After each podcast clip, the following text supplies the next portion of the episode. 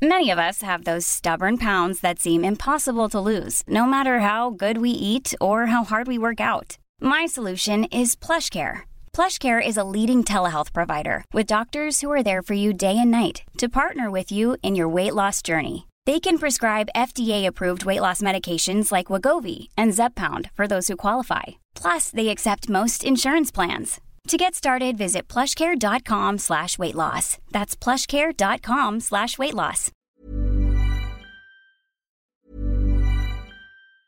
If you thought the only way to get a more defined jawline with natural-looking results was through surgery, think again. Juvederm Volux XC is a non-surgical injectable gel filler that improves moderate to severe loss of jawline definition and can help you achieve natural-looking results with little downtime. Even better, this improved definition lasts up to one year with optimal treatment. No maintenance required. Improve jawline definition for a smooth, sculpted look with Juvederm Volux XC. For important safety information and to find a licensed specialist, visit juvederm.com. That's J U V E D E R M.com. Not for people with severe allergic reactions, allergies to lidocaine, or the proteins used in Juvederm. Common side effects include injection site redness, swelling, pain, tenderness, firmness, lumps, bumps, bruising, discoloration, or itching. There's a risk of unintentional injection into a blood vessel, which can cause vision abnormalities, blindness, stroke, temporary scabs, or scarring. Talk to a licensed specialist to find out if it's right for you. I'm Sandra, and I'm just the professional your small business was looking for. But you didn't hire me because you didn't use LinkedIn jobs. LinkedIn has professionals you can't find anywhere else, including those who aren't actively looking for a new job but might be open to the perfect role, like me. In a given month, over 70% of LinkedIn users don't visit other leading job sites. So if you're not looking on LinkedIn, you'll miss out on great candidates like Sandra. Start hiring professionals like a professional. Post your free job on linkedin.com/people slash people today. Vale, pues esto está grabando. Eh, muy buenas, bienvenidos a la alfa del programa Andar, un programa en el que Marina González y yo mismo, Jordi de Paco, damos un paseíto y hablamos de cosas. Es un formato experimental y aún no tenemos una cabecera de cómo presentarnos bien ni nada. Esta, en esta alfa vamos a descubrir el programa también un poco juntos. Lo que sí que puedo avanzar de la naturaleza del programa, porque esto es una alfa, pero sí que hicimos un prototipo, es que, bueno, vais, es una experiencia inmersiva, no es un programa tanto de ir al tema, sino de escuchar el paseo, vais a estar escuchando sonidos de Benimaclet, Valencia, vamos a describir cosas que veamos, se va a colar sonido de los coches, se va a colar un viejo escupiendo, un perro ladrando, y a lo mejor comentamos al respecto incluso. Y la conversación también puede ser, está sujeta, al contrario de cuando te sientas en una mesa a hablar, a que sucedan cosas delante de ti y desvíe el tema de conversación por completo. Pero bueno, como he dicho, esto es una alfa, vamos a explorarla juntos y ahora ya sí, sin más dilación, ¿qué tal Marina? ¿Cómo estás? Muy bien, pues aquí acabamos de salir de casa hace poquito y son las 7 de la tarde, está un poco nubladito, pero está muy bien. Y a ver qué nos depara el paseo de hoy. ¡Uh! Emocionante. Sí, he de decir que lo estamos grabando, hoy estamos grabando con el, el micro del móvil, con un Google Pixel y queremos cambiar la calidad del sonido del programa, pero es que hoy hemos bajado con una grabadora Zoom H4 y hemos tenido que parar a los tres minutos porque el viento estaba jodiendo completamente. Es como que este- el audio de teléfono está diseñado para andar por la calle y mandarle audios a la gente, así que ese es el sonido que estáis pillando. La grabadora coge demasiadas cosas, o sea... Demasiado bien eh, por de- arriba. Demasiado, ¿no? Igualmente sabemos, le, hay que comprarle un filtro antiviento, Ya. vamos a ponernos micros de solapa conectados a la grabadora y vamos a ir trabajando en la calidad de sonido. Pero por ahora tenéis este audio de WhatsApp muy íntimo y muy largo de dos personas. Lo podéis poner en la cama como el- escuchando a vuestro amigo pesado que os está contando algún drama, pues es un poco así, pero sin el drama. Es un paseíto con nosotros por, por Benimaclet. Entonces, A ver, el primer paseo de hoy. ¿qué pasa hoy? Ya que esto tiene un tinte así de, de audio experimental extraño, Sí. también quiero darle un tono misterioso a esto. Quiero que este primer programa de andar sea como un manifiesto de para cuando acabamos viviendo, acabemos viviendo en una casa en la montaña, aislados y buscados por el FBI. Este será el manifiesto de una bomber, pero de Deconstructing. Suena bien. ¿Por qué digo esto? Es porque, o sea, voy a hacer un poquito de monólogo porque eh, ya os avanzo. eh, he dormido poquísimo hoy porque me ha golpeado fuerte la emoción en la cabeza, he tenido una epifanía, vamos a hablar un poco de eso Está bien. y hacia dónde quiero llevar este delirio de grandeza quizá. Y es precisamente porque pusimos, puse de broma en, en Twitter que Marina y yo habíamos hablado de que sería interesante grabar el podcast Hablar, Andar. Andar. Sí, perdón, es que he visto policía y me he distraído porque no me fío Vamos nada de la policía. Vamos por aquí. Eso ya es- forma parte del manifiesto, ¿no? Sí, Para sí, que, o sea, los que pro- sepan las intenciones aquí. que los profilers del FBI sepan ya eh, con quién se las están viendo. ¿Vale? Un segundito, estamos cruzando la calle, jugándonos la vida. Es un podcast con peligro esto también, ¿eh? Entonces, ¿qué ha pasado? Cadena de eventos. Eh, Víctor vio un tweet que puse en Twitter, donde si no vas a poner un tweet, de que tenía un impulso que era montar el programa Andar y enseguida me escribió por privado y me dijo te lo produzco, que es lo que está pasando ahora mismo.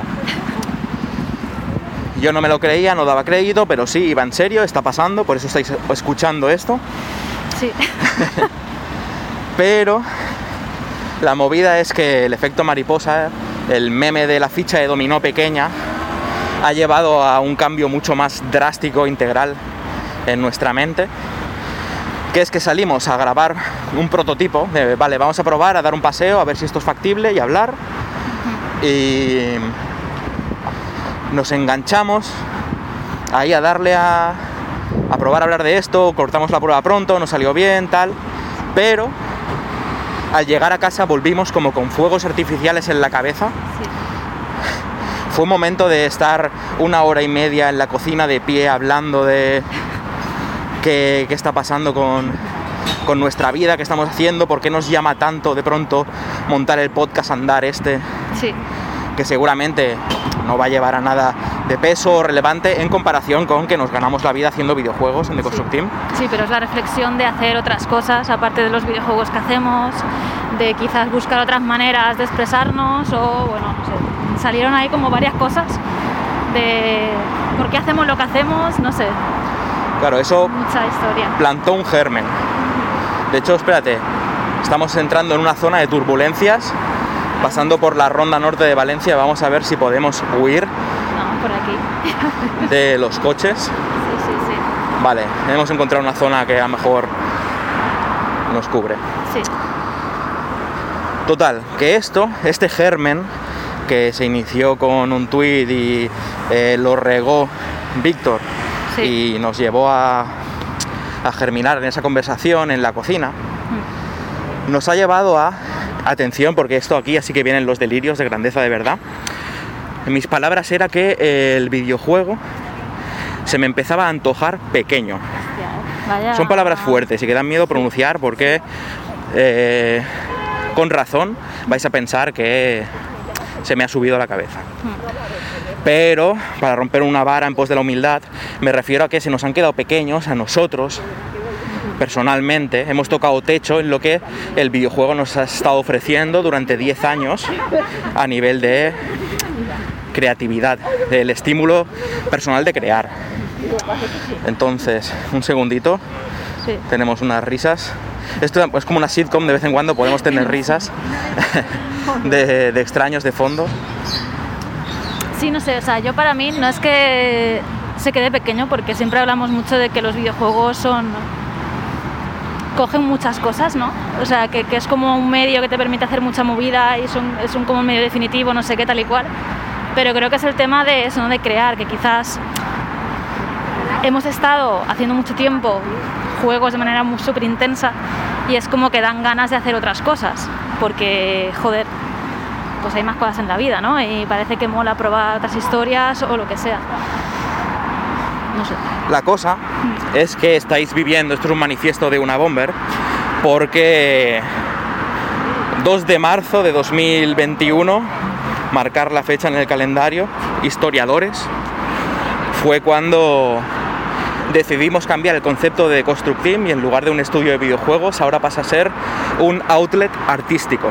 Es un conglomerado de artistas con un núcleo duro que somos Marina, Paula y yo y vamos a empezar a abrir lo que podemos hacer con el medio, todo desde nuestro bagaje como desarrolladores de videojuegos, porque al final tenemos 10 años de experiencia en eso y es algo que aprovechar como potencial, sobre todo haciendo hincapié en que queremos hacer siempre cosas un poquito frescas, originales con la narrativa.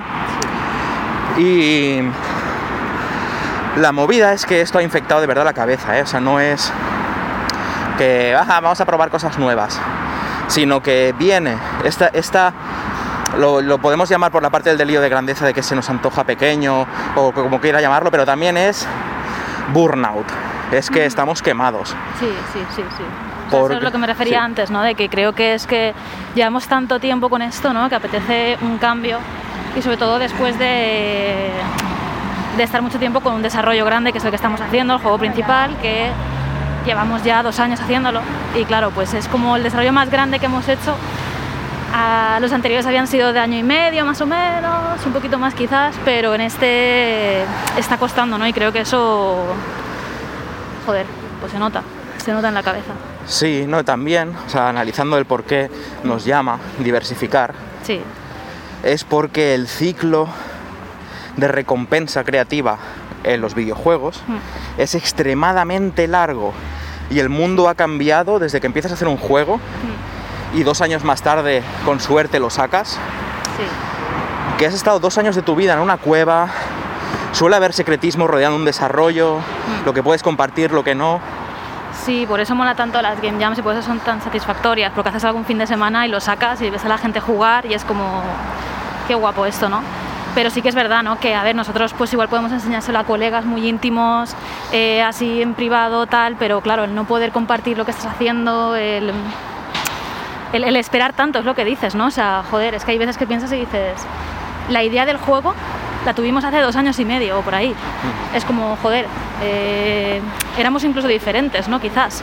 O sea, han cambiado muchas cosas y, claro, el juego también muta y es lo bonito de hacer videojuegos porque creo que es algo que, que va mutando y puede mutar y está bien que mute y eso mola, pero a la vez, pues claro, no es lo mismo que hacer pues un podcast y lo sacas o un streaming y lo sacas directamente. El streaming tienes- es el, el ciclo cero, ¿eh? Y lo tienes Es ahí. Tal y como se produce, se consume. Sí. O sea, eso me parece una Claro. adicción peligrosa. y tienes ahí un feedback de gente que te está hablando, de comentarios, no sé qué, y tienes ahí una, algo tan directo ¿no? y tan fresco que, joder, es, es muy estimulante, ¿no? Y Cuando, con el videojuego a nivel comercial, eh, son dos años de trabajo Hmm. con muchas penurias porque suele es conocidísimo el, el valle del proyecto Sí, en el sí. desarrollo donde hay siempre depresión, ansiedad, duda, que dónde estamos haciendo, hacia dónde estamos yendo, aún queda mucho, cuánto llevamos atrás.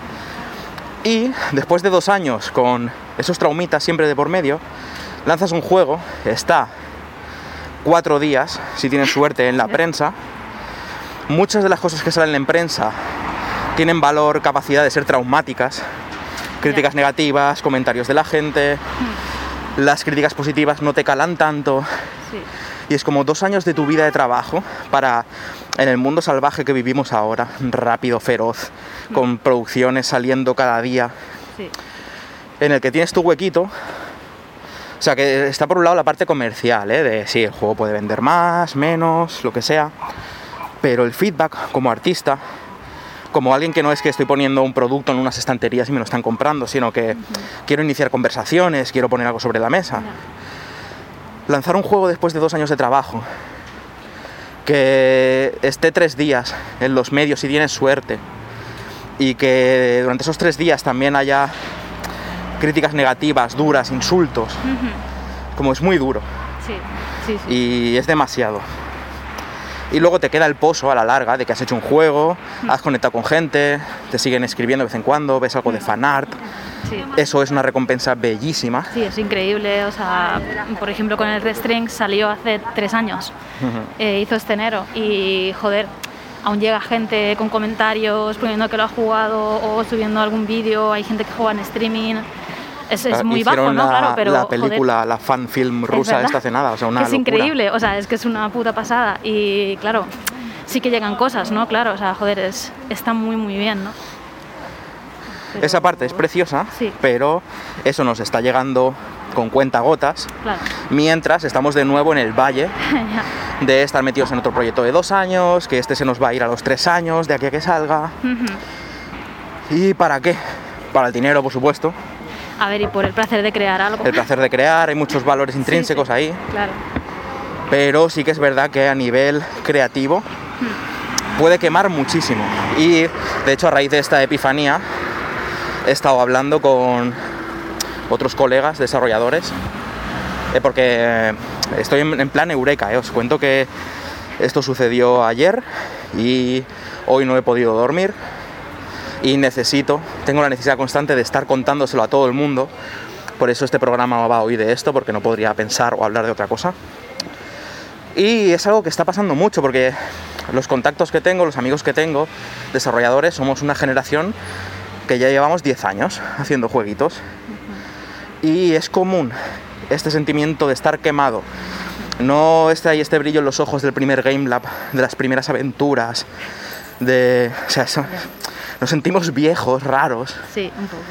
que nos duele un poco el cuerpo, que fumamos más de la cuenta, que hemos tenido problemas con la bebida, yo qué sé. Ya. Pasa, ¿eh? O sea, pasa factura.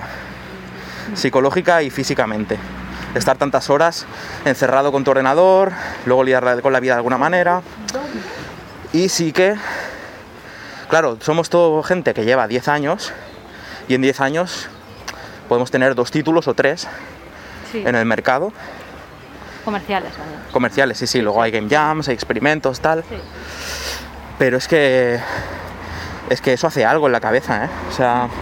O te conviertes ya en director de empresa y mueves proyectos y es lo típico de empezar en un garaje y ahora hay 50 en plantilla y tu vida es un poco más administrativa que no tanto creativa. Pero si no te puedes librar del germen de crear, de la necesidad imperiosa de crear, llega, yo creo que hay un ciclo de vida para el indie en el que se hace viejo, se hace polvo. Puede ser. Sí, a ver, yo, yo creo que dependerá mucho del artista, ¿no? Porque esto es como todo en el arte o en, en- en la creatividad. En escritores o en directores o lo que sea, ¿no? Que, que cada uno tiene su ritmo y, y que sí que creo que existen esas cosas de quemarse, ¿sabes? Y querer cambiar y hacer Un otra segundo, cosa. no sé si habéis ¿Por qué escuchado. Estamos, estamos en Valencia, así que vais a escuchar petardos, Pero porque Valencia es eso, ¿no? Hay, sí, sí, sí. hay petardos. Perdona, Marina. No, no.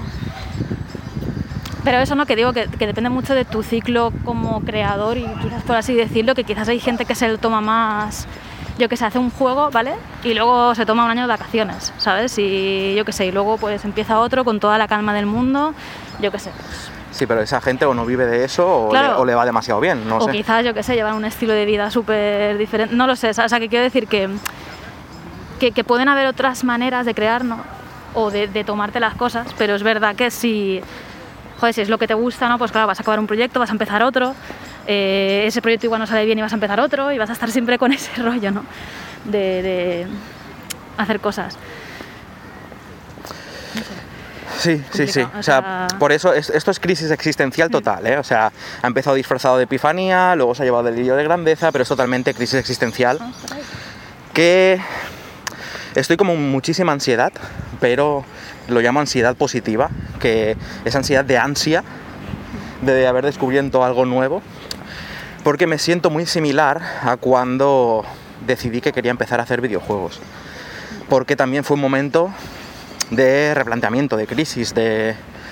Era desarrollador web, bueno, lo he contado mil veces, pero estaba cansado de esa vida, en plan, y mira que tenía 22, 23 años.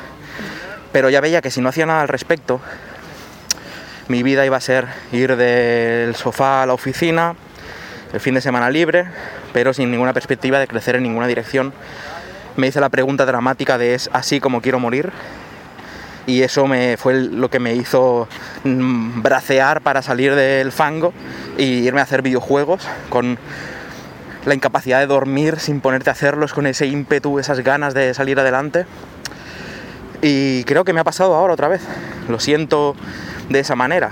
Quiero hacer experiencias narrativas físicas y distribuirlas en Kickstarter y te lleva te llega a tu casa una caja y la abres y consumes una narrativa poco convencional y quiero producir un cómic, quiero no sé. Porque creo que podemos hablar de esto. Sí. ¿Te parece bien hablar de dinero? Ah, sí, sí. Eh, estamos en un punto ya, eh, en el momento de grabar el manifiesto de una bomber. Eh, A 3 de marzo de 2021. Jordi de Paco, varón, 33 años y Mariana González, eh, 32. 32 Tengo años. que pensarlo. La cosa es que ya estábamos en vistas de ambición de persona mayor, ¿no? Eh, llevamos tiempo que queremos comprar una casa. Sí, a ver.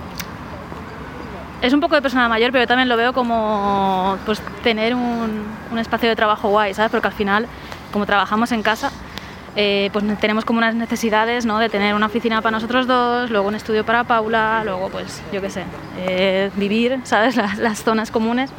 Y claro, ahora mismo de alquiler estamos muy bien, pero es verdad que claro, hay veces que pienso y digo, joder, me gustaría tener una casa para montármela como quiera, ¿no? En plan, que sea el sitio de creación súper guay, ¿no? Y que tenga un espacio al aire libre y no sé qué y cosas.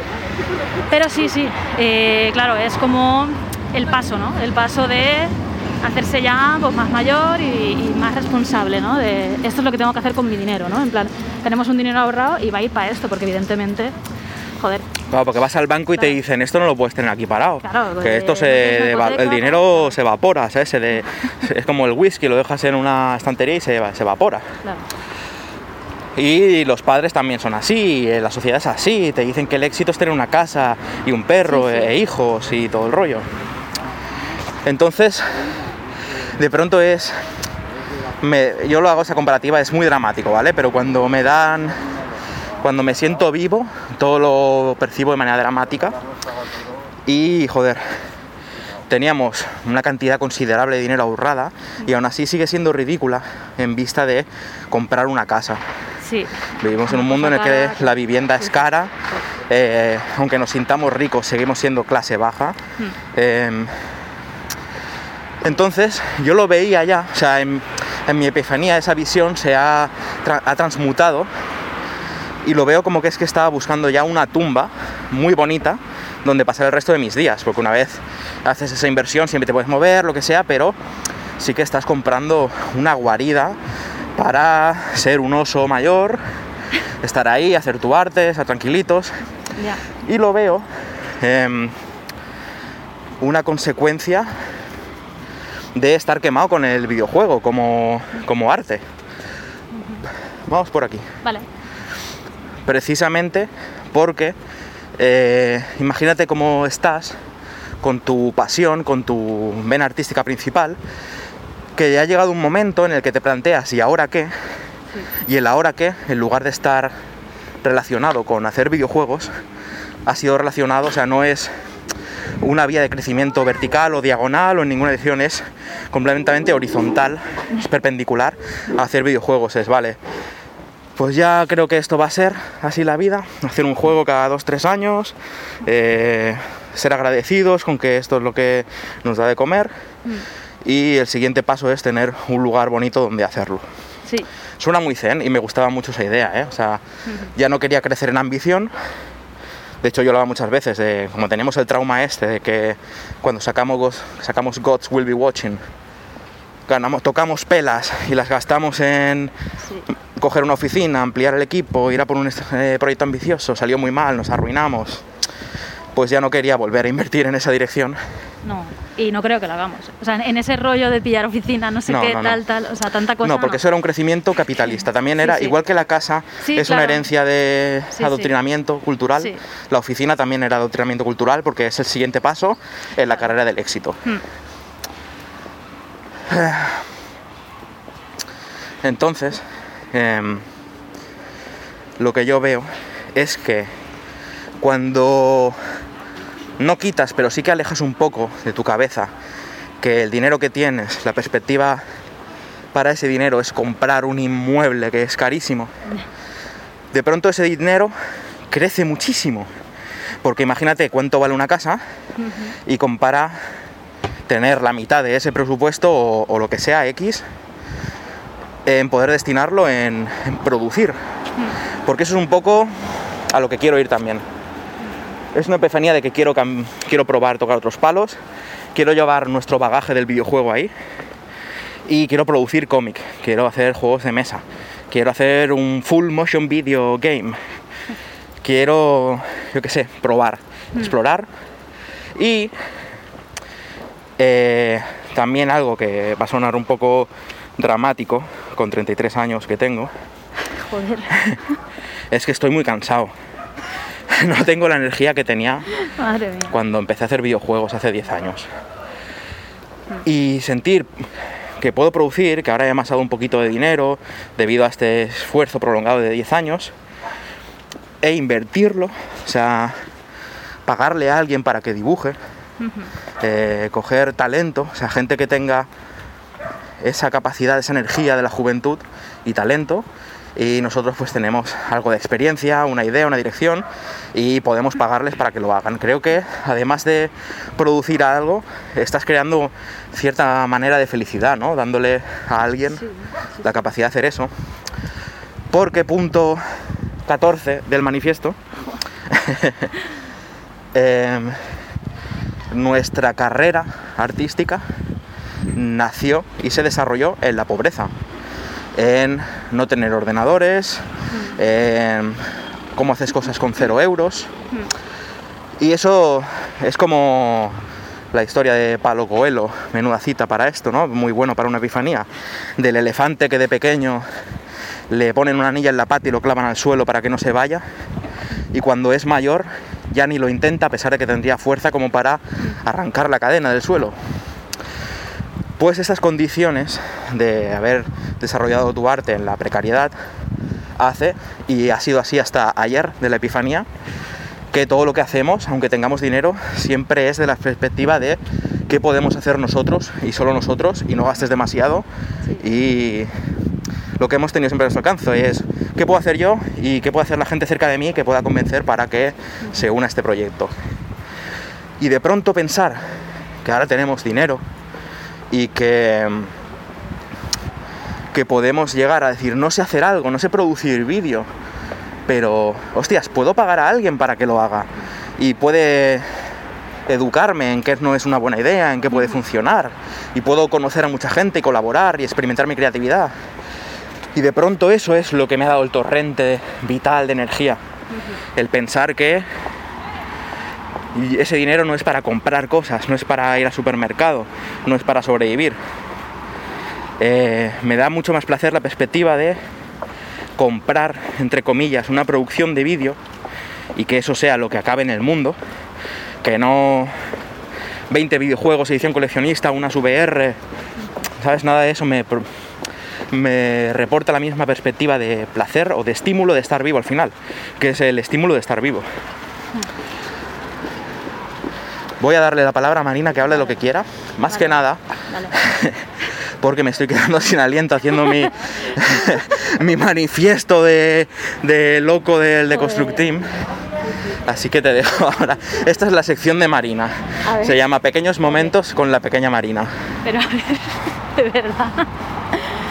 Em, a ver, la cosa es que se me han ocurrido cosas mientras hablabas y claro, ahora Sí, pues, no sé perdón, es que cómo está- estaba en full como un tren bueno. loco. Sí, sí. suelto movidas.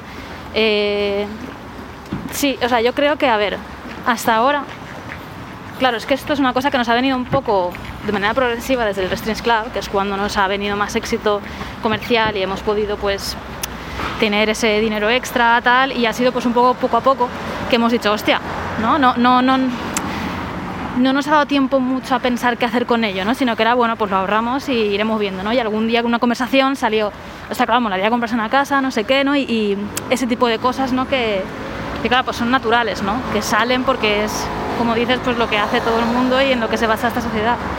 Entonces, eh, claro, no habíamos dado muchas vueltas, yo creo. Sí que hemos colaborado con otra gente y sí que hemos pagado a otra gente para hacer cosas. Sí, pero en el sentido de que pero, es eh, necesario. claro, eran cosas muy necesarias para pues, eh, el videojuego, por ejemplo, que estamos haciendo o para alguna cosita que sí que pues, ha requerido de alguna persona externa y hemos dicho, vale, está bien, ¿no? Está de puta madre colaborar con otra gente. Y es verdad que alguna vez hemos hablado, yo creo, de esto de hacer cosas con otra peña. Alguna vez hemos hablado de hacer, por ejemplo, un juego de mesa, alguna vez hemos hablado de cositas, ¿no? Yo que sé, un juego FMV, eh, un juego hecho con, eh, con vídeo en vez de con gráficos. Eh, alguna vez hemos tonteado igual con la idea, ¿no? Pero claro, siempre se antojaba como un capricho, ¿no? En plan, como algo que haríamos, pues joder, si tuviéramos el tiempo y el dinero ahí, ¿sabes? Para hacer lo que quisiéramos, ¿no? Y claro, eh, ahora de repente pues podemos hacerlo, ¿no? O sea, podemos permitirnos hacer esas cosas y, y está de puta madre, ¿no? O sea, realmente el, poder permitírtelo, ¿no? El poder hacer eso y el poder planteártelo de verdad, ¿no? Porque creo que siempre hemos tenido inquietudes, pero siempre se han quedado un poco por abajo, ¿no? De, lo principal que era pues hacer un juego grande comercial, ¿no? Porque claro, pues era pues nos dedicamos a esto, ¿no? Entonces es lo que tenemos que hacer. Eh, pero yo creo que todo esto también ha venido mucho, o sea, que ha influido lo que hablábamos antes del desarrollo largo del juego que estamos haciendo y de del el quemado iba a decir, o sea, del burnout, sí, sí, de ¿sabes? Que la, tuvimos la quemazón. la quemazón que tuvimos en septiembre, octubre del año pasado, que tuvimos que parar de, de, de trabajar porque teníamos ataques de ansiedad diarios, estábamos los tres fatal, eh, no sé, nos había hecho mucho mucha mella él, eh, pues la pandemia, no poder salir, estar trabajando un montón, no poder compartir casi lo que haces, ¿no? Todo eso, pues claro, eh, joder. O sea, ya de normal es una vida bastante aislada hacer videojuegos Sí. como para además estar aislado físicamente. Sí, sí, y que, que claro, que además el juego que estamos haciendo es más complejo. O sea, sin, no podemos decir nada evidentemente, pero sí que pues es un paso más ¿no? que el Resistance Club, porque claro, queremos hacer cosas que sean un pelín más ambiciosas, queremos probar cosas diferentes y demás. Y en este, pues claro, hay cosas que no preveíamos que nos iban a costar tanto tiempo o que iban a ser tan complejas o que, yo qué sé, nos iban a dar tantos dolores de cabeza como nos ha dado algunas de las cosas. Entonces ha sido como, hostia, han habido ahí creo que muchas cosas que han marcado ¿no? el que nos cansemos un poco ¿no? de, de, de ciertas cosas y que tuvimos que parar y hemos estado meses sin hacer nada. O sea, hasta diciembre que empezamos a hacer un poquito, muy poco a poco, el jueguito este Interview with the Whisperer Sí. y luego ahora Claro, que estamos o sea, haciendo otra Interview cosita, with a Whisperer es un juego de rehabilitación. con toda la calma del mundo. Sí, sí. o sea, y además ese juego me gustó mucho porque creo que tenía un poquito de este rollo, que era experimentar con algo nuevo, era salirnos un poco de nuestra zona de confort, porque ese juego utiliza la tecnología chatbot, que pues es una tecnología pues compleja de que tienes que aprender un poco cómo usarla, tienes que pillarte un servidor dedicado para eso, tienes que saber cómo darle las instrucciones, tienes que saber cómo diseñar un juego para eso, que también es muy diferente ¿no? a los juegos que diseñamos normalmente. Y no sé, ya era estimulante. O sea, yo me acuerdo el bajar a tomar un café después de comer y estar hablando, ¿no? De decir, hostia, ¿esto cómo lo vamos a diseñar? Porque aquí tiene que haber como un, una trama, un misterio, algo que, que, tú tienes que resolver. ¿Y cómo podemos hacer esto, no? ¿Cómo, ¿Qué le damos al jugador? ¿Qué pistas le damos? ¿Qué tal? No sé, era otro rollo, ¿no? Y parecía muy... algo nuevo. Y, y creo que todo esto que hablas, pues viene un poco de ahí, ¿no? De querer hacer esas cosas y también darnos cuenta de lo que tenemos, ¿no? Que quizás pues no nos habíamos parado a pensar de que, joder, pues yo qué sé, pues tenemos ahí unos recursos Sí, que sí. quizás podemos usarlos. Pasas para una vida tirando de un carro y nunca te paras a mirar lo que hay de- en el carro. Claro, ¿no? pero porque claro, muchas veces vas pues para adelante y ya está, ¿no? Y, ¿no? y no te paras a pensar, que creo que también es muy normal, ¿no? O sea, yo, por ejemplo, joder, pues con el juego este, no sé, pues lo estaba desarrollando y muchas veces me paraba a pensar, joder, se me está haciendo largo, eh, esto no me gusta, eh, quiero que se acabe ya, ¿sabes? Pero claro, tiras para adelante y no, no piensas en otras cosas, ¿sabes? Es como, esto hay que hacerlo y ya está, ¿no? Y vamos para adelante. Y la idea de, de, joder, de poder abrirnos un poco, de poder decir, sí, a ver, vamos a querer seguir haciendo videojuegos porque es lo que nos gusta, pero quizás hay otras cosas que nos pueden gustar, o quizás hay otras cosas que podemos colaborar o hacer otra historia, o pues colaborar con otro equipo y hacer lo que sea. Sí, o sea, es que yo lo he estado hablando hoy con más gente y he hecho la comparativa con el típico diagrama de Ben que montó Derek Yu, hablando sobre cómo aumentar las posibilidades de acabar un juego, que son las de haz un juego que tenga potencial comercial, un juego que se te dé bien hacer, cosas así, como unos parámetros. Sí.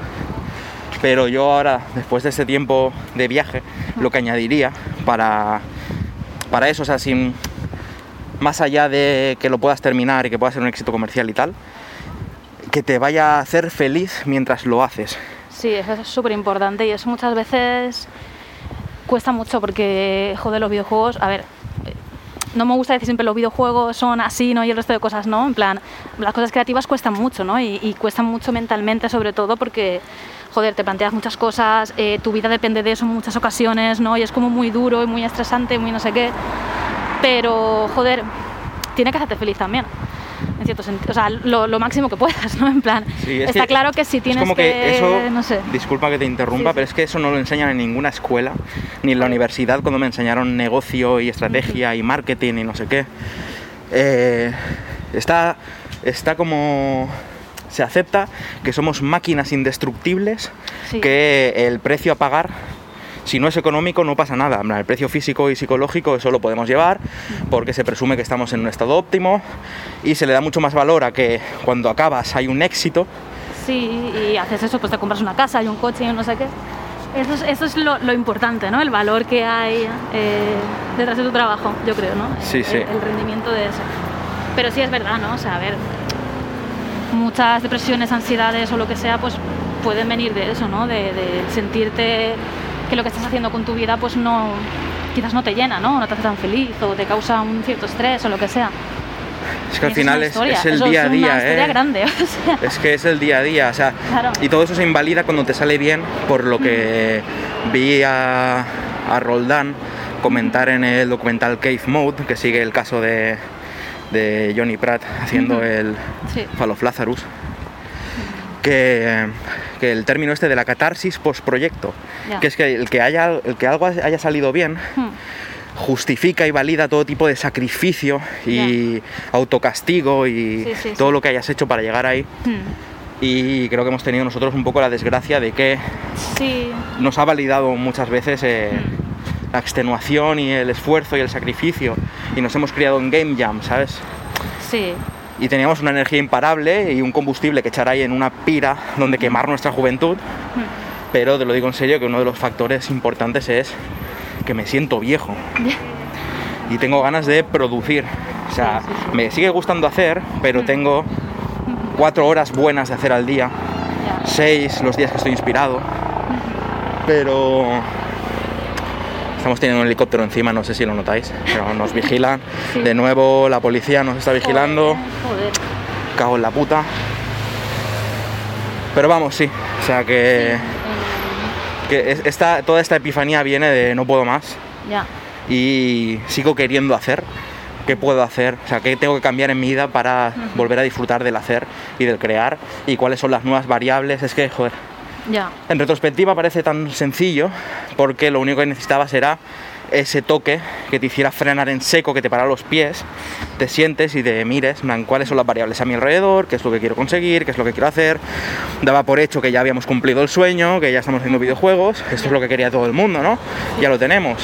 Cuando al final las circunstancias personales de cada uno son tan variables y tan cambiantes. No sé, yo creo que lo importante de todo esto es que es muy importante, así, redundante, pararse a pensar y pararse a reflexionar sobre lo que quieres. Porque, joder, yo cuando, eh, cuando paramos en octubre por los ataques de ansiedad y tal, yo nunca había tenido una ansiedad tan fuerte. Y claro, pues a mí me asustó mucho y reflexioné muchísimo sobre mi vida y mis movidas y el futuro y la muerte y la existencia y de todo, ¿no? Porque claro, era como algo tan extremo, ¿no? Que, que me hacía pensar en mil historias.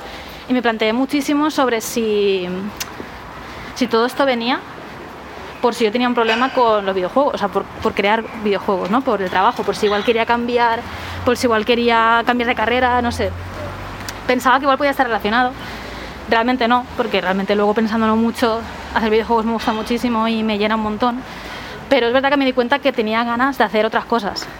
Que era como, necesito hacer otras movidas.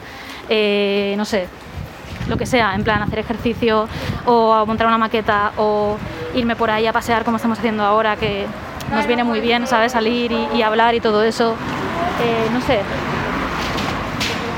Que hay que parece, pues eso, ¿no? Que das por sentado muchas cosas porque no te has parado a pensar en otras alternativas, ¿no? Porque vas para adelante y para adelante y todo va bien, ¿no? En plan, joder, pues tengo dinero en el banco, el trabajo va bien, no sé qué, no, no piensas en si hay algo más. No piensas en cosas hasta que te rompes un poquito, ¿no? O pasa una cosa, o tal. Y creo que, que está bien, ¿no? O sea, el pararse y pensar todo eso y que debería de hacerse aunque no te pase nada. O sea, aunque estés bien, ¿sabes? Creo que es muy importante pensar sobre esas cosas porque, joder, la vida no, yo qué sé, no está hecha para Que nos vamos a morir Que todos, que nos vamos a morir. claro, y si no hacéis nada, ahora mismo, todos los que estáis escuchando esto, pararos, mirad vuestra vida y preguntar, ¿es así como quiero morir? Y, y os va a quedar todo clarísimo. y ya está. Sí, sí, no, o sea, es que por eso que yo creo que, que todo esto que ha pasado últimamente ha llevado hasta este momento de decir, hostia, pues sí, pues hace falta un cambio, ¿no? Quizás. Y, y está muy bien, no sé, no, no, no. Me está gustando mucho este programa, es el primero, pero me está gustando mucho porque es lo que quería. O sea, quiero luego meter esto en una cápsula del tiempo y que lo encuentre el FBI. y me parece muy que que el FBI nos investiga a nosotros. Es Sí, como, sí. joder, o sea, claro, porque esto se va a ir de madre. Claro, claro. Eh, el colectivo artístico de Constructim va a acabar haciendo instalaciones explosivas, hostia, en el sentido de tras- rompiendo reglas, cuestionando las leyes, madre mía. derrocando el sistema. y, es- y esto es el Sí, sí. esto es lo que le vamos a dar a Víctor y lo va a meter en una caja negra y lo va a guardar en un banco en Suiza y hasta que llegue ahí la policía va, va a ser un, un buen biopic al final en última instancia todo esto lo estamos haciendo porque lo que queremos que produ- producir es inspirar a que hagan el biopic Ah, y la obra es claro. el material que le estamos dando a la gente Está muy bien. Yo pensaba que ibas a decir que lo que querías era inspirar a otras personas a que creen también sus cosas. en plan, queremos inspirar, ¿no? A que la gente, pues, yo qué sé, preguntarse qué quiere hacer con su vida, cómo podría ser más feliz, todo. Pero un biopic nuestro, pues yo qué sé. No, con el- pero es el biopic lo que en última instancia conseguirá cambiar eso el es mundo. verdad, claro, eso es verdad. Lo siento. Y. Sí, no sé. wow, estoy agotado, ¿eh? Porque Sí, mucha... me refiero, en plan, hablar, eh, hablamos normalmente cuando paseamos, pero esto es hablar activamente eh, sí, ha sido mucho. mientras cojo. A mí estoy sujetando el teléfono por la calle, Ah, por aquí. un poco pendiente. em, no sé, estoy sudando cuando normalmente no. No sudo tanto. Es normal, es normal. Es que estar hablando además pensando en lo que quieres, sabes que normalmente hablamos como más- mucho más casual y te paras mucho rato, ¿no? Hemos estado Sí. como hablando sin parar. Ya, Sobre eh, todo tú has estado ahí. a ver, también es el ansia de la sí, sí, de epifanía, ¿no? comunicar todo esto, claro. Que yo creo que también con el tiempo esto es algo que vamos a poder permitirnos más silencios, pasear, tendremos sí. el micro de solapa Sí, y creo que se hará una experiencia más tranquila e inmersiva. Ya digo, este, esto es una obra en sí misma, un capítulo autoconclusivo que va sobre meterlo, acaba con, con Chico Nuclear metiendo este audio en una caja negra en un banco de Suiza. Pero sí que tengo ganas de que de olvidarme del micro, ya. de estar claro. paseando y hablar sobre un perrito que nos acabamos de cruzar Sí, o sobre un gato dormilón que le gusta ponerse encima del capó es el mejor, el dormilón. Es que el por, mejor. por la tarde da el sol en un parking y el gato dormilón se pone a echar la siesta en el sol. Eso son cosas bonitas de un podcast con esencia de Giro Taniguchi en el caminante. la vida, lo las cosas pequeñas, bonitas. Y ya está. Entonces- Apreciar, apreciar esas cosas. Entonces, creo que va a haber muchos temas y van a cambiar el tono, o sea, va a ser un poco que cambiará de género esto de, de terror a, a cine costumbrista, a, Puede ser. a thriller. A ver, yo creo que habrá días que hablaremos mucho sobre desarrollo porque estaremos como muy metidos en cosas que estemos haciendo, entonces... Hmm. eh, o, o sobre videojuegos también porque estaremos diciendo, hostia, el Persona 5, que es el juego que estamos jugando ahora, Sí. estamos súper viciados y que quizás un día pues estamos pues hablando sobre movidas porque hace falta sacar eso, ¿no? en plan, Sí, Dios, sí, sí. qué pasada. Pero sí, Esto, voy a sacar un melón. Estamos eh, llegando muy cerca de casa ya, ¿vale? a ver, a ver. Entonces es un tema que del que me gustaría hacer un capítulo entero, pero lo voy a mencionar ya porque sí creo que tengo que agradecerle eh, un poco esta chispa. Una, una- una de las semillas fue Víctor ofreciéndonos producir el, el andar Sí. y la otra fue que hace no mucho tiempo eh, Javi Román me recomendó eh, los hermanos duplas. Me dijo que me metiera en vena los hermanos duplas, que a él le gustaban mucho. Y madre mía, si me gustan. Eh, llevamos un mes o más, no lo sé, que todo lo que consumimos son producciones de los hermanos duplas, Sí, que no sé si lo, si lo sabíais, pero uno de ellos es un perrito, es, Es un verdad. West Island White Terrier. es verdad. Tenemos una imagen. sí, sí. Y, y nada, me empezó a meter el material, le noto una esencia súper fresca, súper. una fuerza creativa, una intencionalidad, una empatía. Entonces hemos visto Togetherness, hemos visto Habitación 104, hemos visto las dos películas de Creep Creep, en sí. Netflix, que los recomiendo muchísimo. Es que más Y casualmente, Mark Duplas Sí. eh, hace del hermano mm, del Una Bomber. Hostia, es verdad, sí, sí. en la serie de Una Bomber, Qué bueno, que está en Netflix, sí, sí. hay una conexión aquí al final del relato que es Duplas hace de, del hermano de Una Bomber. Y eso, en parte, hermano mío a partir de ahora por lo que me ha dado. Es verdad. Porque os he de decir que con esta afición a los duplas, me he comprado un libro que tienen los duplas que se llama Like Brothers, como hermanos. eh, que os lo recomiendo ahora mismo que os lo leáis todos, porque el libro viene con la típica crítica, cita, cinco estrellas, interesantísimo, buenísimo aún para aquellos que no conozcan el trabajo de los duplas. Y es verdad. O sea, si podéis ver el material de los duplas, es guapo, es entretenimiento muy guay, pero es que el libro habla sobre el trauma de crear, sobre la ambición de crear, sobre cómo crear junto a la gente a la que quieres, cómo conceder cosas, cómo buscar qué es lo que te inspira.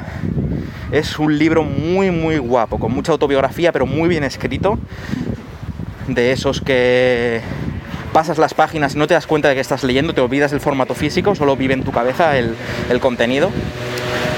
Y vamos, Tengo muchas ganas, ¿eh? Además me parece de estas cosas mágicas que pasan en la vida, que es como qué coincidencia, ¿no? Que o, igual esto nos ha venido por ver a esta gente e inspirarnos por sus movidas, su creatividad y todo eso, pero el tener tantas conversaciones sobre el crear, sobre, yo qué sé, el proceso creativo, sobre muchas cosas alrededor de eso y que de repente, bueno, no de repente, pero que, que a la vez eh, nos estemos interesando por estas personas que son súper creativos, que no sé qué, tú te pillas el libro y hables de esas movidas, no sé qué, es como todo muy relacionado, ¿no?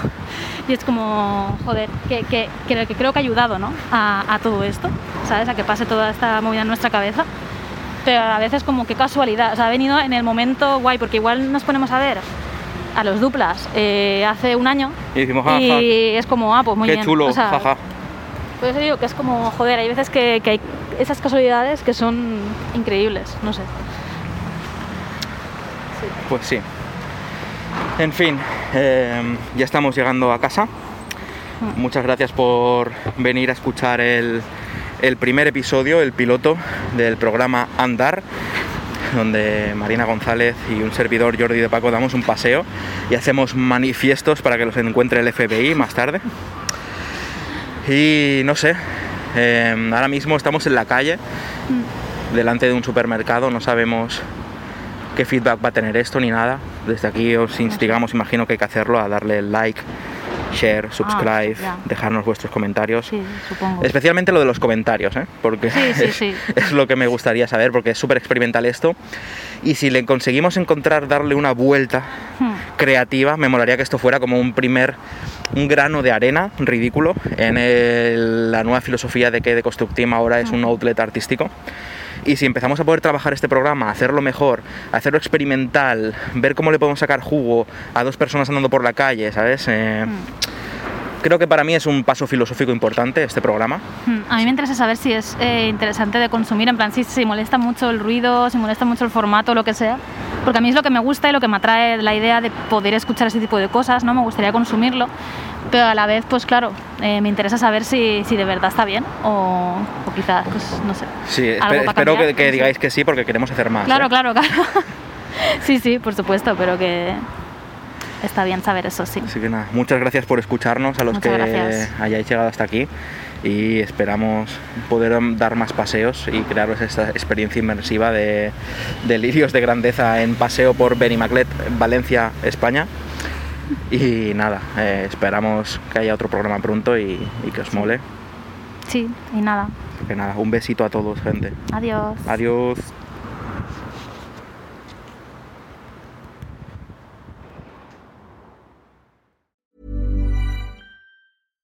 Hi, I'm Daniel, founder of Pretty Litter. Cats and cat owners deserve better than any old fashioned litter. That's why I teamed up with scientists and veterinarians to create Pretty Litter. Its innovative crystal formula has superior odor control and weighs up to 80% less than clay litter. Pretty Litter even monitors health by changing colors to help detect early signs of potential illness. It's the world's smartest kitty litter. Go to prettylitter.com and use code ACAST for 20% off your first order and a free cat toy. Terms and conditions apply. See site for details.